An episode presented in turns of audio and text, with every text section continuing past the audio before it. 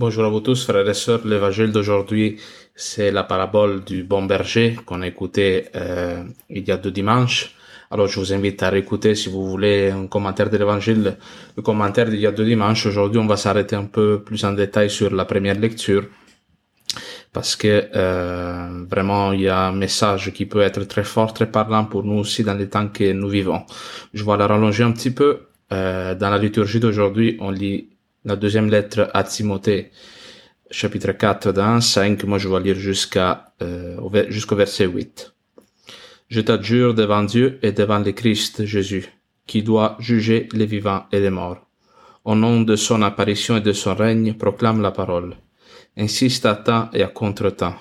Refute, menace, exhorte, avec une patience inlassable et le souci d'instruire car viendra où les hommes ne supporteront plus la saine doctrine, mais au contraire, au gré de leur passion et l'oreille les démangeant, ils se donneront des maîtres en quantité et détourneront l'oreille de la vérité pour se tourner vers les fables.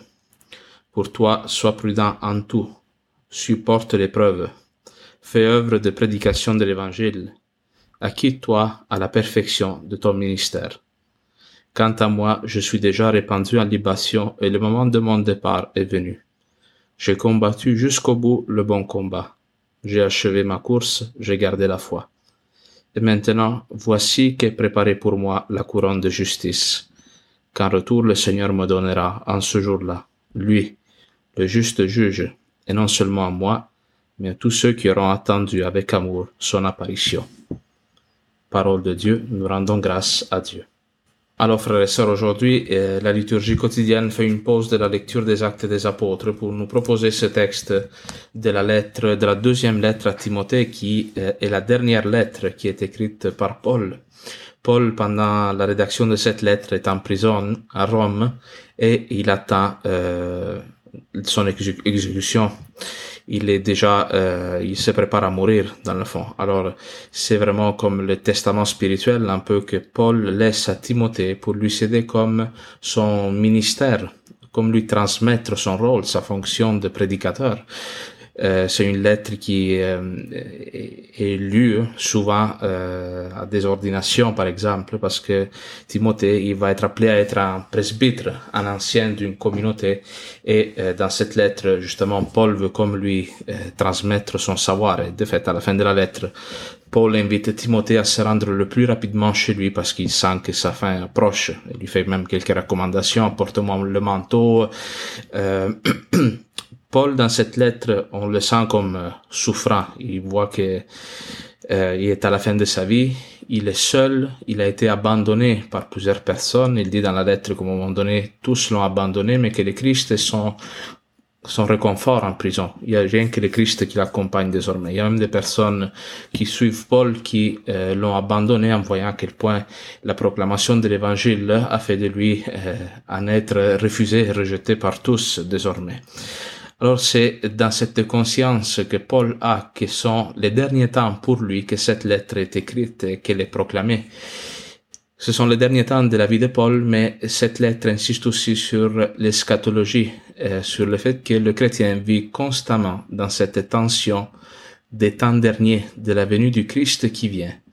Et euh, dans l'Apocalypse justement, mais dans toute l'eschatologie de la tradition judéo-chrétienne, la venue du Messie à la fin des temps, d'une manière glorieuse, sera euh, précédée par un temps de, euh, de refroidissement de l'amour.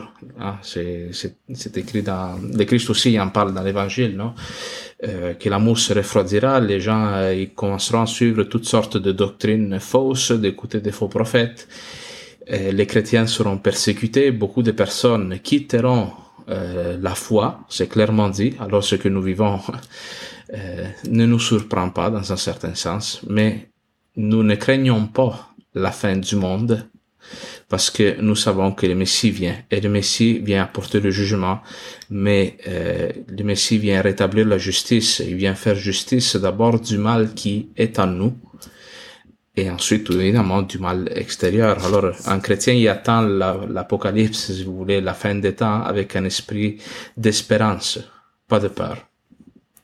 Alors, je dis cela parce que dans cette lettre, justement, euh, Paul fait ses dernières recommandations à Timothée. C'est déjà à partir du premier verset, Paul dit cette phrase, Je t'adjure devant Dieu et devant le Christ Jésus qui doit juger les vivants et les morts. Euh, Paul, on sent toute la solennité de ce qu'il va dire et ce qui est intéressant, c'est que Paul parle en sachant que le Christ Jésus et Dieu le Père sont présents à lui. Un chrétien, il agit en ayant toujours dans sa conscience active, si vous voulez, en, ayant présent devant lui Dieu.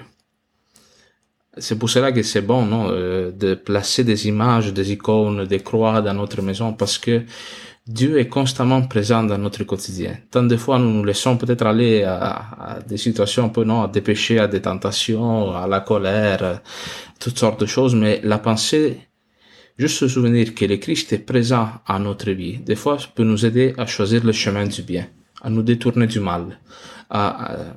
Imaginez-vous si nous, on pouvait voir physiquement le Christ présent dans notre vie. Imaginez-vous si Jésus était présent dans notre maison 24 heures sur 24. On, on, on agirait différemment. On prierait d'une manière différente aussi. Peut-être on aurait plus de zèle dans la foi. Alors Paul, lui, il a cette conscience ferme en lui que le Christ le voit agir, qu'il est là pour le soutenir, et il sait qu'il euh, y aura un jugement. Alors Paul parle pour le salut des personnes, mais il n'oublie jamais dans sa tête que lui aussi sera soumis à un jugement, et la fidélité qu'il aura à son ministère va faire son salut aussi ou sa perte. Et ça, c'est un aspect qu'on a un peu mis de côté dans les dernières années de l'Église, peut-être un peu dans certains milieux en particulier, mais avoir une sainte crainte de Dieu, ça, ça nous aide à rester dans la volonté de Dieu aussi.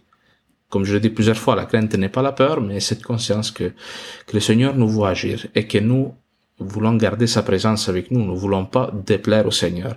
Et c'est justement dans cet esprit que Paul parle à Timothée.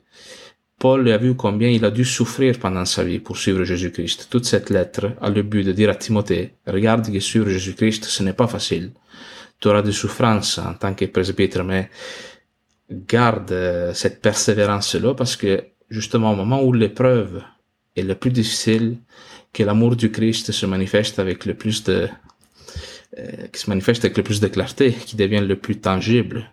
Justement, Paul, dans sa prison, au moment où il est abandonné de tous, c'est là qu'il va ressentir la présence du Christ d'une manière plus concrète encore. Alors, euh, c'est dans cet esprit donc que Paul dit insiste à temps et à contre-temps, refute, menace, exhorte avec une patience inlassable et le souci d'instruire.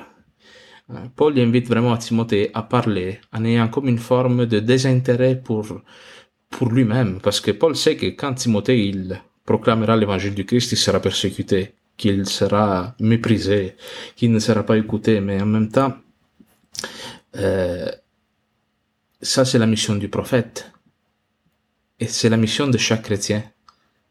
Accepter de faire face à la persécution par amour pour les autres.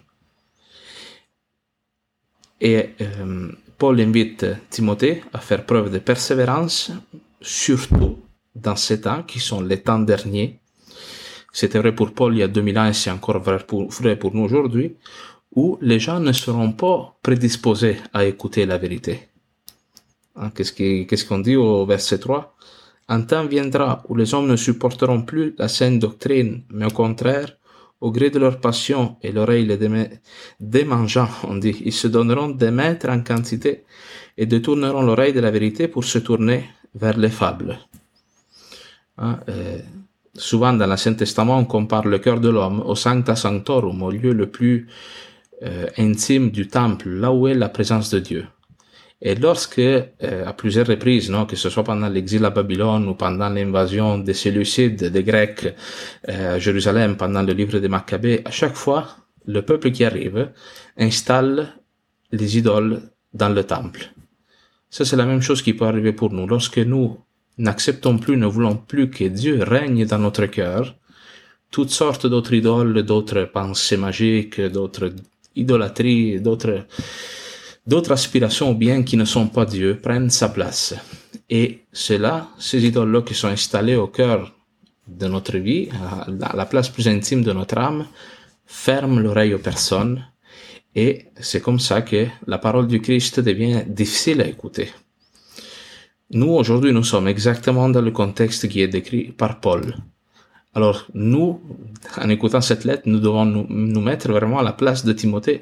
Qu'est-ce que nous allons faire? Nous allons nous taire pour ne pas déplaire, pour éviter les souffrances, les persécutions, ou bien hein, euh, faire face à cette croix qui nous est proposée dans l'annonce de l'Évangile, qui est la croix, encore une fois, je le répète, de la persécution de la non-acceptation, mais au sein même de cette croix, le Christ se manifestera pour nous dire, je suis avec toi. Comme le dit le Christ à ses disciples, moi je suis persécuté, vous aussi vous serez persécuté parce que le disciple n'est pas plus grand que son maître. Mais à ce moment-là même, le Seigneur sera là pour te consoler. Si tu ne risques rien avec le Seigneur, tu ne le verras pas agir. C'est dans la mesure où tu risques ta vie, où tu risques ton temps, où tu risques ta face, où tu risques ton argent, que tu verras le Seigneur agissant dans ta vie. Alors c'est vraiment une parole qui, euh, qui nous invite à prendre notre foi d'une manière un peu euh, radicale. Paul, lui, il a déjà il peut accepter maintenant de mourir parce qu'il a déjà renoncé à sa vie, dans un certain sens. Il a déjà renoncé à son intérêt propre. Hein, au verset 6, euh, c'est ça, au verset 5 déjà, il dit, pour toi, sois prudent en tout, sois prudent dans le sens, sois prudent face à ta conduite, de ne pas contrister l'Esprit Saint qui est en toi, supporte l'épreuve, fais œuvre de prédication de l'Évangile, acquitte-toi à la perfection de ton ministère non, comme euh, il y a une note même dans la Bible de Jérusalem qui, qui ajoute une autre expression, soit sobre. Être sobre, c'est-à-dire considérer que notre ministère, ce message que nous avons apporté au monde, est le but ultime de notre vie. Et donc, vivre dans un état de vie qui permette cette annonce. Ça, ça veut dire euh, être sobre, euh, être sobre spirituellement, avoir, même dans notre vie, dans le quotidien de notre journée, euh, acquérir une attitude qui ne soit pas un empêchement à la proclamation de l'évangile et au dialogue avec le Seigneur. Pour continuer verset 6, quand moi je suis déjà répandu en libation et le moment de mon départ est venu. Alors ici, il fait allusion justement à sa mort qui s'en vient. J'ai combattu jusqu'au bout le bon combat, j'ai achevé ma course, j'ai gardé ma foi. Pour Paul, toute sa vie, c'était comme une course. Alors, pour nous, quelle est notre mission euh, quel est le lieu où Dieu te met pour témoigner de son nom dans le monde? Nous, tant de fois, peut-être on a une aspiration une perfection dans la foi, une perfection aussi dans la charité. Euh, nous sommes faibles, frères et sœurs. C'est normal des fois de tomber, de, de, se fâcher, de se décourager, au moment donné de se refroidir dans la foi, mais espérons que nous tous, à la fin de notre vie, nous puissions être comme Paul, être, être trouvés tous le jour de notre mort à notre poste, ne pas avoir déserté, non, ne pas avoir déserté notre famille, ne pas avoir déserté notre ministère sacerdotal, ne pas avoir déserté le rapport avec les enfants, hein, ne pas fuir le réel, ne pas se sauver face à la souffrance, que le Christ nous trouve à notre poste de combat, comme Paul, peut-être souffrant, peut-être un petit peu seul, mais, mais avec la certitude que si nous restons fidèles à notre vocation, le Christ nous accordera cette, cette récompense. Ça, c'est vraiment entrer dans la vertu de l'espérance. Alors que tout semble aller mal autour de nous, que tout semble être une croix, une persécution, avoir cette certitude que la récompense s'en vient. Et que le Christ, même dans les événements difficiles du quotidien, continue comme de faire avancer l'avènement de son royaume dans ce monde. Alors la lettre, ce, texte d'aujourd'hui termine en disant Voici qu'est préparé pour moi la couronne de justice, qu'en retour le Seigneur me donnera en ce jour-là. Lui, le juste juge, non seulement à moi, mais à tous ceux qui auront attendu avec amour son apparition.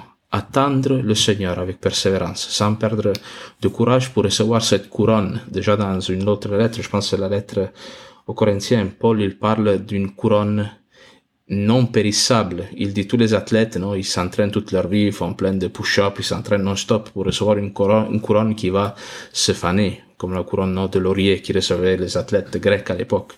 Nous, c'est la couronne de la vie éternelle qui nous attend. Alors, il est beau, ça vaut la peine de se battre, de s'entraîner aussi spirituellement toute notre vie pour recevoir le, du Christ le jour de notre mort, le jour de notre jugement, cette couronne, et d'entrer dans la béatitude éternelle, dans la paix finale, éternelle et définitive que le Christ nous prépare dans son royaume.